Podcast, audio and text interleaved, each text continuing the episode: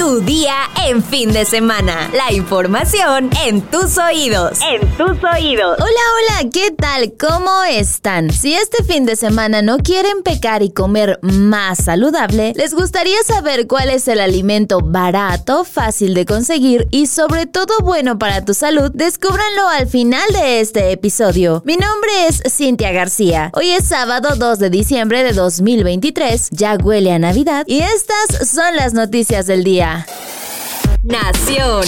Los boletos para el primer viaje del tren Maya programado para el próximo sábado 16 de diciembre se agotaron a solo unos minutos de haber sido anunciados. Así lo dio a conocer el propio tren Maya a través de su cuenta de X, donde agradeció a los usuarios por ser parte de la historia. De acuerdo con la página de eTicket, la ruta será de San Francisco, Campeche, Cancún y saldrá a las 7 de la mañana el sábado 16 de diciembre. Indicó que el 15 de ese mes se inauguró inaugurará el primer tramo del tren Maya de Campeche a Cancún, el 31 de diciembre el tramo de Cancún a Palenque y el 29 de febrero de 2024 se inaugurará el resto de la obra ferroviaria. A principios de noviembre, el presidente López Obrador informó que precisamente el 1 de diciembre iniciaría la venta de boletos de este medio de transporte en el sur del país y adelantó que en promedio será 10% más barato que un autobús. Estados. No solo negó que lo había golpeado, Patricio N., el joven que le propinó una golpiza a un guardia de seguridad en Puebla, ya huyó del país. En el caso de mi hijo, pues lo mandé a California, que estuviera un rato por allá con unos familiares que tenemos. Y pues nada, o sea, creo que actuó mal, sí, no actuó bien, pero también fue por una, una situación generada, ¿no? Esto dijo Carlos Pereira, padre de Patricio, quien recientemente intentó llegar a un acuerdo con la empresa Bima, con quien de igual manera se disculpó y justificó que las acciones de su hijo fueron derivadas de que el trabajador contestaba de mala manera y lo trató mal. Patricio N fue captado enfurecido golpeando a otro joven guardia de seguridad, aparentemente porque no lo dejaba pasar, en un video que se ha vuelto viral y ha indignado a la opinión pública en redes sociales desde el pasado 29 de noviembre. Mundo.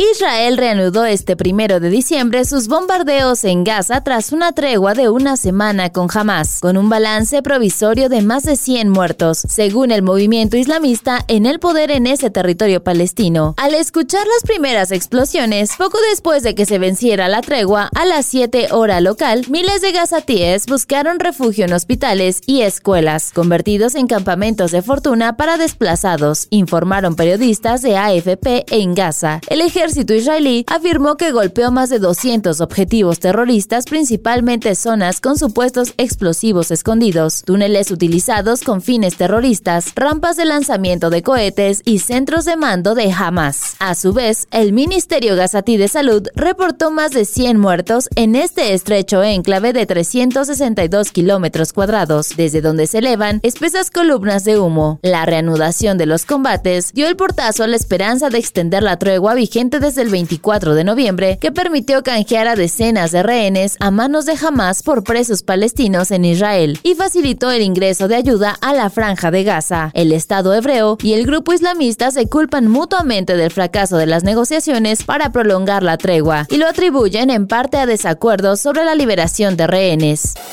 Destinos. Si no sabes dónde comprar tu árbol de Navidad natural, en Ciudad de México y Estado de México encontrarás muchas opciones, pero hay uno muy particular en donde también se exhiben dinosaurios. Se trata del nuevo Dino Park Pino Pachón, un parque natural con varias esculturas de dinosaurios en exhibición, actividades al aire libre y muchos árboles de Navidad plantados y a la venta. Su ubicación exacta es en la comunidad de Zaragoza de Guadalupe, municipio de Calimaya, Estado de México. La entrada general al parque es de 80 pesos por persona, 50 para niños de 3 a 11 años. Y los árboles tienen un costo a partir de los 1.500 pesos, aunque varía dependiendo de la altura y la especie que elijas. Además, actividades como el recorrido en tren cuesta 40 pesos y por 100 pesos puedes comprar un disco para jugar disc golf. Disfrutar el área de picnic no tiene ningún costo. Así que ya sabes,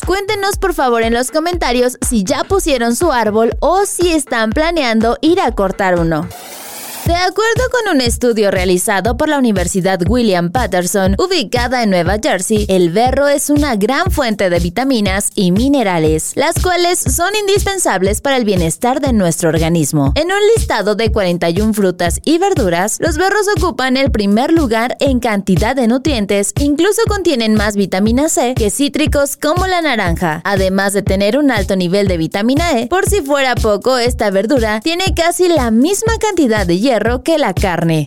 Ahora sí, vámonos con nuestra sección favorita, los comentarios. Sobre el joven golpeador de Puebla, Barbuvier dice, espero y demande proceda y se haga justicia. Sara Magali Rojas nos comentó, me da gusto que se le pudo dar justicia. Están muy expuestos a la discriminación y agresiones como para que no le den apoyo. Doctor Dave nos dice, la familia de Patricio N cuando menos debió salir a pedir disculpas públicas. Incluso supo que la mamá amenazó a la persona que grabó la agresión de su hijo, que caiga todo el peso de la ley. También Valentina nos comenta, claro que debían expulsarlo, debemos aprender a respetar a todas las personas y su trabajo, no importa el nivel social. Cuánta arrogancia. Todos coinciden en que debe haber justicia y ojalá así sea. Raymond Ark 12 también nos dice, no sabía lo que contiene el ponche, yo nomás me lo tomo con un chorrito de ron. Saludos. Saludos Raymond Ark. Robert Ramírez nos comenta. тебя. Saludos desde Calera, Zacatecas. Felices fiestas decembrinas. Recibe un fuerte abrazo hasta Calera, Zacatecas, Robert. MAVM nos comenta. No apareció la nota donde hablan de la protesta para que sean 40 horas semanales de trabajo. También Ketson nos dice, más frentes fríos y mi calentador solar no calienta nada. Ya está contento el tema del frío. Armis también comenta, diciembre, ya huele a tamales, señor X. Pero primero un ponche, ¿no, Armis? Homa también nos dice: Feliz Navidad, señor X, desde Mérida, Yucatán. Saludos hasta Mérida. Black Dragnor nos comenta: Otra vez no me leíste. Imagino que está muy subido de tono hacer una corrección gramática. Todos, todos los comentarios los leemos, aunque a veces no los mencionemos. Así que no se preocupen. Los tomamos en cuenta y agradecemos sus observaciones. Guadalupe Luna nos dice: No puedo escuchar el episodio no, ¿por qué? Ojalá que cualquier problema que hayas tenido ya esté resuelto. Y finalmente, Alan nos comenta, creo que el tema de lo que está sucediendo en Nuevo León con el gobernador actual es más importante que la expulsión de un Whitezican de su universidad. ¿Podrían dar un resumen? Seguramente mañana hablaremos del tema, pues hoy está previsto que Samuel García deje su cargo de gobernador. Sin embargo, ayer por la tarde, un juez ordenó que no sea así hasta que no se resuelva el asunto del gobernador interino. Muchas gracias a todos por sus comentarios. Espero que pasen un excelente fin de semana y como siempre, muchas gracias también a Oscar Cañas por su magnífico trabajo en la postproducción de este episodio. Ahora sí, ya estás informado, pero sigue todas las redes de El Universal para estar actualizado. Si te gusta este podcast, ya sabes qué hacer. Compártelo y dale 5 estrellitas. Además, no te olvides de activar tus notificaciones para no perderte ningún episodio. Y mañana sigue informado en tu día en fin de semana con El Universal. Tu día en fin de semana. La información en tus oídos. En tus oídos.